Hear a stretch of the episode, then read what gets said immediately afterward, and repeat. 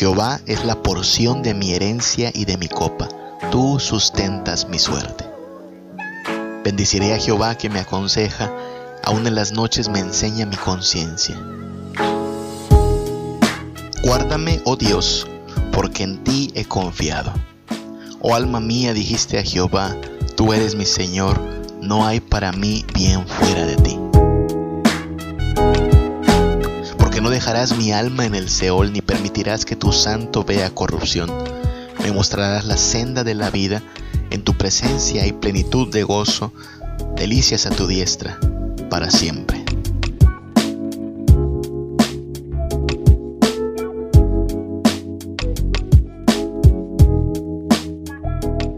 Buenos días, buenas tardes, buenas noches, sea cual sea el momento y la ocasión en que nos estés escuchando y donde quiera que te encuentres, que el Señor te bendiga, te guarde y te sustente.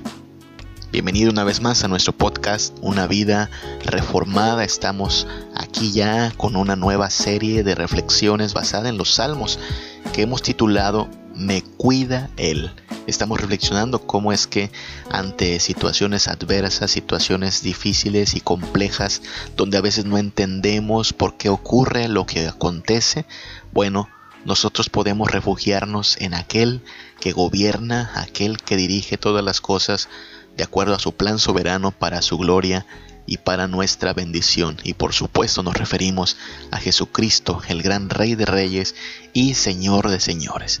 Ya sea que experimentemos temor, experimentemos ansiedad, que venga a nosotros un poquito de duda o un tanto incluso de incredulidad, vamos a poder lidiar con todo eso cuando entendemos, cuando creemos y confiamos en que Jesucristo, el gran Rey, el soberano, el todopoderoso, nos cuida. Eso lo cambia todo. Saber que nos cuida Él nos debe dar aliento, nos debe dar paz, nos trae consuelo y mucho más sabiendo que algún día, cada vez más cerca, eh, todas las cosas serán resueltas. Acabará el dolor, acabará la tristeza, acabará la inseguridad y estaremos siempre, siempre bendecidos y gozosos en su presencia. Eso es lo que creemos de Cristo, que nos cuida Él y eso lo cambia todo.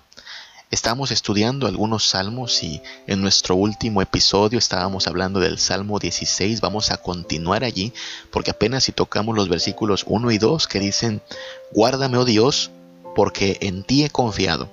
Oh alma mía, dijiste a Jehová, tú eres mi Señor, no hay para mí bien fuera de ti. Apenas tocamos esos dos versículos y enfatizamos algunas verdades, tres verdades muy importantes. Número uno, solo Cristo reina, es decir, Él gobierna con autoridad y todo se le somete a Él.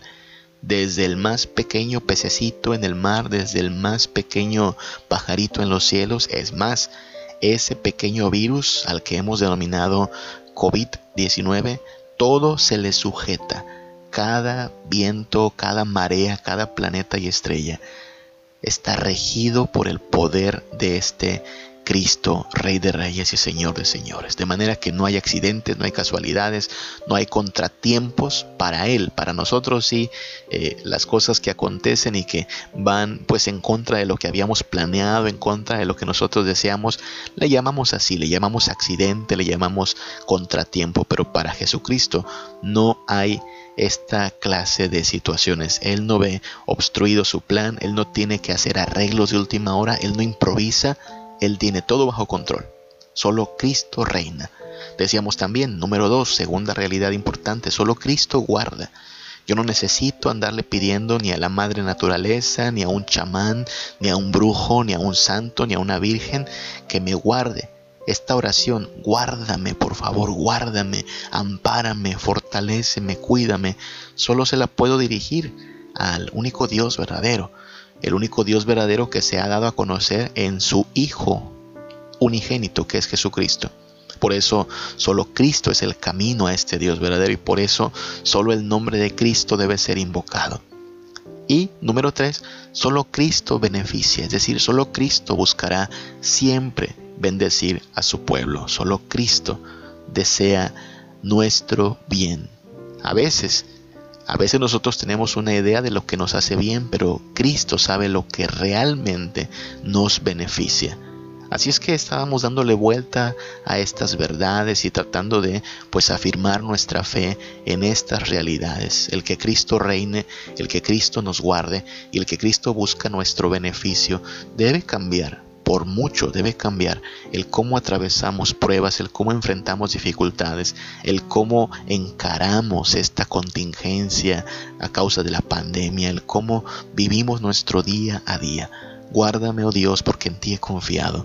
Tú eres mi Señor, no hay para mí bien fuera de ti. Ahora, claro, una cosa es el que lo afirmemos con nuestros labios y otra cosa es que podamos ver cómo Dios está presente en nuestras vidas, en nuestro cotidiano vivir, en las cosas que nosotros realizamos, cómo este Dios se hace presente, cómo este Dios está actuando. Si alguien nos pregunta, oye, pero tu Dios, ¿qué está haciendo en este momento? Porque la verdad, la humanidad parece que hubiera quedado solita, pareciera que nos tenemos que rascar con nuestras propias uñas porque pues no vemos a este tu Dios tan activo que digamos. Bueno, de eso vamos a hablar en esta segunda parte de eh, el Salmo 16 en esta serie Me cuida el Vamos a hablar y preguntarnos qué está haciendo Dios por nosotros, qué está haciendo Dios por su pueblo, qué está haciendo Dios a favor de los que creen en su Hijo Jesucristo, el único mediador entre Dios y los hombres. Vamos al Salmo 16 y mira cómo el versículo 7 dice algo muy, muy importante.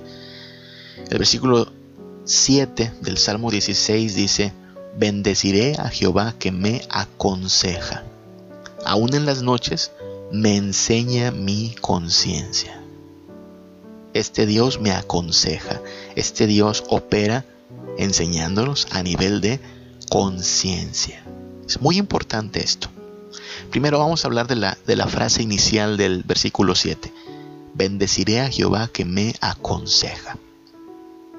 Esa palabra hay que entenderla, aconsejar. Porque en el contexto en que utilizamos esa palabra nosotros, muchas veces suena como una opción, ¿no? Cuando tú le pides a, un amigo un consejo, pues toma sus palabras como eso, como una opción, como si tu amigo te dijera, mira, yo haría esto, yo haría aquello, y tú escuchas y dices, bueno, lo voy a considerar, eh, gracias por el consejo, pero nos reservamos eh, la libertad de decir si lo tomo o no lo tomo, es, es más como una opinión. Lo hacemos también con los doctores, ¿no? El doctor nos da un diagnóstico y decimos, bueno, eh, eh, gracias por su diagnóstico, gracias por su opinión e incluso a veces decimos voy a buscar una segunda opinión, ¿no? Voy a buscar un doctor, eh, no sé, que tenga otro tratamiento, que tenga otra especialidad y a ver si él me ayuda. Así, así hablamos del término consejo, como una opinión, como una opción entre varias, algo que puedo tomar o no tomar y Tristemente, si aplicamos esta forma o esta definición del término aconsejar, pues nos vamos a ver en problemas si, si lo entendemos así para con nuestro Dios, porque Dios no nos aconseja en ese sentido. La Biblia utiliza la palabra consejo, pero de una manera diferente. Utiliza la palabra consejo para referirse al consejo de Dios en términos de autoridad, en términos de voluntad. ¿Sí? Recuerda que hay citas de la Biblia que dicen cosas como el consejo de Jehová permanece para siempre. O Dios reprende a su pueblo Israel porque no escucharon su consejo. Es decir, si bien tú puedes eh, tomar o no tomar el consejo de tu amigo, puedes aceptar o no tomar el consejo de un doctor, no puedes hacer eso con el consejo de Dios. Cuando Dios nos da su consejo, no es una opción entre varias, es la única opción viable. El consejo de Dios es la voluntad de Dios, autoritativa, única, veraz, y por eso mismo nosotros deberíamos someternos al consejo de Dios. Otra vez, no es como si tú dijéramos, bueno Dios, gracias por tu opinión, lo voy a pensar y, si no lo resuelvo por mi propia eh, vía, si no eh, encuentro yo una manera de hacer las cosas, entonces voy a tomar tu consejo. No, no es así. Es el consejo de Dios el que debemos acatar, es el que debemos seguir. Así es que este Dios es el que nos aconseja, vaya, el que nos dice la norma de vida a la cual debemos sujetarnos, el que nos eh, marca la senda por la cual debemos transitar. Y esto es lo que debiéramos nosotros tomar como su voluntad perfecta. Luego sigue diciendo el Salmo 16, 7, aún en las noches me enseña mi conciencia. Nota que dice conciencia. Conciencia habla en términos de algo interno, nuestros pensamientos, nuestras intenciones, aquello que está trabajando en nuestra mente. En ese punto es en el que Dios quiere operar a nivel de conciencia, a nivel de pensamientos. Mira que allí es donde ocurre gran parte de la transformación que Dios está realizando en nosotros como creyentes en Él, en un cambio de conciencia, en un cambio de entendimiento. ¿Te acuerdas que eso dice Romanos capítulo 12? Que nosotros debemos ser transformados por medio de la renovación de nuestro entendimiento. Muchas veces el cambio que Cristo opera en nuestras vidas no es un cambio a nivel de circunstancias. A veces nuestros problemas siguen siendo los problemas con los que lidiamos. Cualquiera que diga que cuando vino a Cristo sus problemas se resolvieron, pues yo creo que miente porque Cristo no no propuso y no prometió que todos nuestros problemas se resolverían de la noche a la mañana. Pero lo que sí está cambiando Cristo es la manera en que pensamos, la manera en que nosotros tenemos entendimiento de estas cosas. Está cambiando nuestra conciencia. De manera que aunque quizá experimentamos los mismos problemas, ya los vemos desde una diferente óptica. Ya los vemos como hijos de Dios, ya los vemos como redimidos, ya los vemos como, bueno, eh, problemas, pero a la luz del poder de nuestro Señor Jesucristo, del hecho de que solo Él gobierna, solo Él nos cuida y solo Él nos beneficia. ¿Ok? Así es que cuando el Salmo 16.7 dice, bendeciré a Jehová que me aconseja, aún en las noches enseña mi conciencia, de lo que está hablando es de que Dios está obrando en dirigir a su pueblo, dándole su consejo que es perfecto y que debemos acatar, y que está obrando en enseñarnos a nivel de conciencia. Es importante decirlo aquí, porque estamos todavía, y quizá esto va para largo, ¿no? Estas medidas de confinamiento, estos planes que se vieron truncados a causa de la pandemia, pues sí, muchas cosas se detuvieron con la pandemia, pero no se detuvo el plan de Dios. Y el plan de Dios es santificar a su pueblo. Lo dice también Efesios, que Cristo eh, llamó a la iglesia como una esposa para santificarla. Para esto llamó Dios también al pueblo de Israel, para que fuese santo como Él es santo. Así es que Dios está santificando a su pueblo, transformándonos por medio de la renovación de nuestro entendimiento. Si alguien pregunta entonces, ¿qué está haciendo tu Dios eh, a pesar de esto que está ocurriendo a la humanidad? Lo que yo respondería es, bueno, Él está santificando a su pueblo. Cristo está santificándonos. Vaya, la labor de nuestro Señor no es cumplir nuestra voluntad, no es someterse a nuestros planes. Muchos planes se vieron truncados, muchos proyectos se vieron cancelados, pero como somos el pueblo de Cristo, no estamos en condición de demandarle a Cristo explicaciones, sino acatar su voluntad como buena, agradable y perfecta. Y a pesar de las diversas aflicciones y dificultades, entender que Él nos llama a ser un pueblo que se santifica para Él. Y aquí estamos, confinados, usando cubrebocas y usando gel, haciendo home office y estudiando en línea.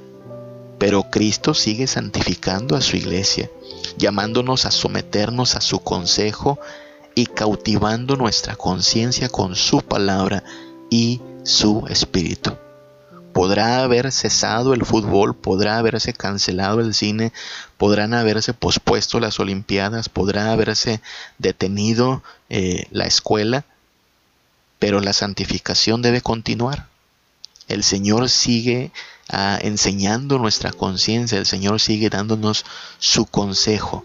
Eso está haciendo nuestro Señor, santificándonos. Y mira que la santificación ocurre muchas veces precisamente a través de aflicciones y a través de situaciones que pues zarandean nuestra comodidad. Bueno, si así quiso el Señor que aprendiésemos a ser un pueblo santo, aceptamos de buena gana estas condiciones. No son accidentes, esta situación no fue coincidencia, en el plan de Dios estuvo que su pueblo atravesara por estas situaciones. Y en medio de ellas, Estamos llamados a santificarnos. Entonces, si te preguntas eso, ¿qué está haciendo Dios ahorita? Te está santificando, mi hermano. Si tú eres un creyente en Cristo Jesús, si tú eres un eh, cordero de su rebaño, una oveja de su redil, Él te está santificando. Allí en casa, allí con esa familia, con esos hijos, con ese negocio que estás tratando de pues hacer que fructifique, con esas decisiones que estás teniendo que tomar, con ese carácter que emerge de nosotros, Él te está santificando. La pregunta es si tú entiendes esto así y si tú ves que este tiempo no es tiempo perdido, no es tiempo pues echado a perder, sino tiempo oportuno de santificarnos para el Señor, de hacer todas las cosas para su gloria y de esforzarnos cada día por serle agradables en todo lo que hacemos, en todo lo que decidimos, en la forma en la cual vivimos. Porque de eso se trata ser el pueblo de Dios, de ser una nación santa y de ser un pueblo que le alabe, le dé gloria y dependa de Él en toda situación. Cristo está santificándonos, Cristo está santificando a su pueblo. Algo más, Salmo 16, versículo 5 dice así, Jehová es la porción de mi herencia y de mi copa, tú sustentas mi suerte. ¿Qué te parece esa frase? Él es la porción de mi herencia y de mi copa, es decir, estamos bien, nuestra copa como dice también el Salmo 23, está rebosante. Hay bendiciones, hay provisión de parte de Dios. Él es nuestra provisión y Él sustenta nuestra suerte. Esa palabra me parece muy interesante. Suerte. Hay gente que se está quejando del 2020 ya, porque bueno, se nos fue ya casi todo el año y hay gente que dice que, siempre el año 2012 no era el año eh, maldito, ya sabes, los ah, mayas tenían en su calendario el, pensamiento de que el 2012 sería un año con catástrofes, con cambios eh, pues bastante catastróficos, pero de pronto alguien ha dicho a manera de broma, no, no era el 2012, era el 2020. Hay gente que habla del año 2020 como un año maldito, como un año salado, un año de mala suerte. No sé qué pienses tú. ¿El año 2020 ha sido un año de mala suerte o de buena suerte? Hmm, bueno, según lo que dice el Salmo 16.5, es Él, nuestro Dios, quien sustenta nuestra suerte. Dios quien tiene todo bajo control, todo bajo su autoridad, Dios que ampara a su pueblo. Y por lo tanto, el cristiano, y solo el cristiano, siempre tiene buena suerte, porque su suerte está sustentada por Dios. Ahora yo no estoy hablando de que por esto vayas y compres un billete de lotería ni te la vas a sacar, no estoy diciendo que solo por esto todo se te va a salir requete bien, todo va a salir ah, de acuerdo a tus planes. No te voy a decir que no tendrás dificultades en la vida, no, no, no es esa la forma en la cual estamos hablando de buena suerte. Lo que estamos diciendo es que todas las cosas redundarán en un bien mayor, todas las cosas apuntan hacia nuestra bendición, aun si no lo alcanzamos a entender así. Mira, es como Pablo decía, para nosotros vivir es Cristo, morir es ganancia. Y bueno, alguien podría decir, pero morir no es algo que yo quiera. No, pero para el cristiano, aún la muerte termina siendo un bien mayor. Es el cese de toda tristeza, de toda agonía, de toda dolencia. Para el cristiano, aún la muerte termina siendo algo de bendición. Y por eso mismo, no evaluamos nuestra suerte por la condición en que nos encontramos. La idea, tengo mucho dinero, a ah, buena suerte, tengo poco dinero, a mala suerte. No, nuestra suerte no depende del dinero, tampoco de la salud, tampoco de ningún bien temporal. Claro, es una bendición tener bienes temporales, pero estos no definen nuestra suerte. Por favor, hay gente que está nadando en dinero, hay gente que tiene un guardarropa descomunal. Hay gente que se la pasa de fiesta en fiesta y aún así va camino al infierno. Dime tú qué suerte es esa. Esa no es buena suerte. Tener todo en la vida e ir camino al lloro y crujir de dientes. Eh, mala suerte de persona, ¿no? Qué irónico que alguien pueda tener todo en esta tierra y aún así estar eternamente atormentado. No, esa no es buena suerte. Eso es quizá ignorancia de las cosas que realmente valen. Pero para el cristiano, el Señor es la porción de su herencia y de su copa. Salmo 16.5. Él sustenta nuestra suerte. como dice este himno que citamos mucho, porque es un himno que está lleno de esperanza, ¿no? De paz inundada mi senda esté, o cúbrala un mar de aflicción, mi suerte cualquiera que sea, diré, estoy bien, gloria a Dios. ¿Cómo estamos este 2020? Bueno, los cristianos estamos bien. Los que creemos que solo Cristo gobierna, que solo Cristo guarda y que solo Cristo beneficia, estamos bien. Sí, hemos tenido que hacer adecuaciones a nuestras agendas, hemos tenido que encontrar otras formas de hacer, pues, producir ganancias, hemos tenido que ah, acoplarnos a un presupuesto más reducido, hemos tenido que hacer eh, modificaciones aquí y allá, pero eso es sencillo, se puede hacer, eso se puede soportar. El Señor no nos va a desamparar y nuestra suerte es siempre bendecida. ¿Qué está haciendo Dios? Bueno, Dios está santificándonos y Dios está bendiciendo nuestra suerte. Nuestra suerte es buena. El 2020 ha sido un año bueno para la gloria de Dios y para el pueblo de Dios. Él está sosteniendo nuestra suerte. Ahora bien, mira, mientras la gente eh, estos días, porque estoy eh, transmitiendo este episodio todavía, ah, pasados algunos días de estos eh, momentos del 1 y 2 de noviembre en que la gente anda mostrando devoción a la muerte y engañándose pensando que los muertos vienen a comer, porque nosotros sabemos que nada de eso es verdad. Nosotros debemos afirmar la verdad acerca del sepulcro. Vivir es Cristo y morir es ganancia para el cristiano. La muerte no es el fin, hay tormento para quienes no procedieron al arrepentimiento, pero hay dicha y victoria para quien cree en Jesucristo. Y esto está presente aquí en el Salmo 16, versículos del 10 al 11. Son palabras llenas de esperanza y de fortaleza. Dice así, porque no dejarás mi alma en el Seol, ni permitirás que tu santo vea corrupción. Me mostrarás la senda de la vida, en tu presencia hay plenitud de gozo, delicias a tu diestra para siempre.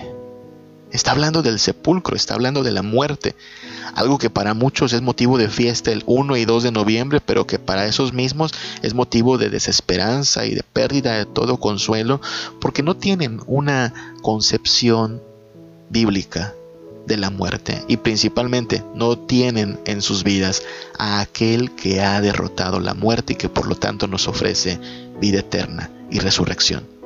Pero cuando tenemos nuestra confianza puesta en Cristo, cuando sabemos que el Hijo de Dios ha vencido a la muerte, cuando entendemos que la muerte no será el fin y que de hecho no será pérdida sino ganancia, porque nosotros hemos confiado en aquel que vale más que una vida, aquel que nos prometió que quien esté muerto, aunque se encuentre en la tumba, resucitará. Mira entonces, podemos enfrentar el sepulcro con gozo, con esperanza, con tranquilidad y consuelo.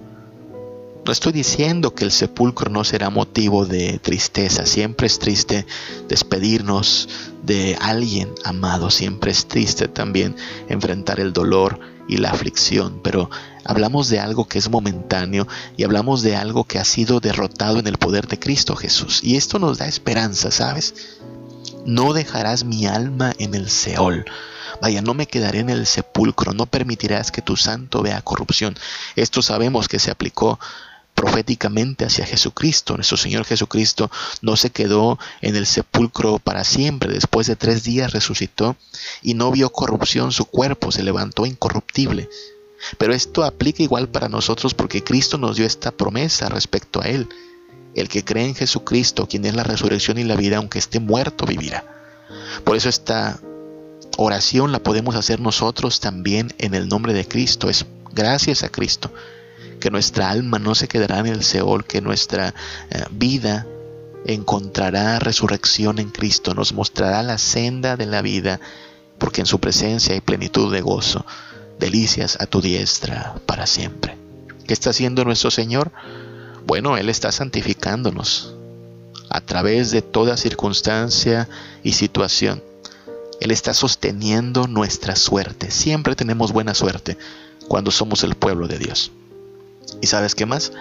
Él está resolviendo nuestra muerte, porque gracias a Dios, gloria a Dios, nuestra muerte tiene solución en la resurrección de Cristo. cuando confiamos que Cristo reina, que solo Cristo nos guarde y que solo Cristo nos beneficia, podemos confiar que nuestra suerte es siempre buena, que nuestra vida está segura, que seguir su voluntad es siempre la mejor opción y que incluso algo que al mundo le causa tanto terror, tanto pavor, tanta preocupación como lo es la muerte, para los hijos de Dios eso está resuelto. Habrá gozo, habrá resurrección, porque hay victoria en Cristo Jesús. Él es el Rey, Él cuida de nosotros, Él está santificando nuestra mente, transformando nuestro entendimiento, Él está bendiciendo nuestra suerte, haciendo que sea siempre buena, y Él está resolviendo nuestra muerte, trayendo vida, esperanza y prometiendo resurrección para todo aquel que crea en Él. Dime si no es afortunada nuestra situación, que no hay nada que temer, que no hay nada que perder y que tenemos toda victoria asegurada en Cristo. No dejará nuestra alma en el Seol ni permitirá que sus santos vean corrupción. Nos mostrará la senda de la vida en su presencia y plenitud de gozo, delicias a su diestra para siempre. Nosotros podemos decir que esto es verdad en nuestras vidas, gracias a Cristo. En Él estamos seguros en Él estamos amparados. Hay un gran Rey soberano, todopoderoso, todo sabio, dirigiendo todo lo que acontece en el universo. Y nuestra esperanza es que nos cuida Él, nos ama Él, nos bendice Él. Que el Señor te bendiga, que el Señor te guarde. Día a día, tú has sido fiel no has cambiado y no cambiarás. Maravillado estoy con tu amor, porque me amaste siendo un pecador. Cuando recuerdo mi vida sin ti, sin esperanza, en sombras viví, mas hoy reboso en gracia y perdón, porque adoptaste a un vil pecador. Te alabaré, te glorificaré, porque agradecido estoy por tu inmenso amor. Te alabaré, te glorificaré, porque tu hijo soy, te alabaré.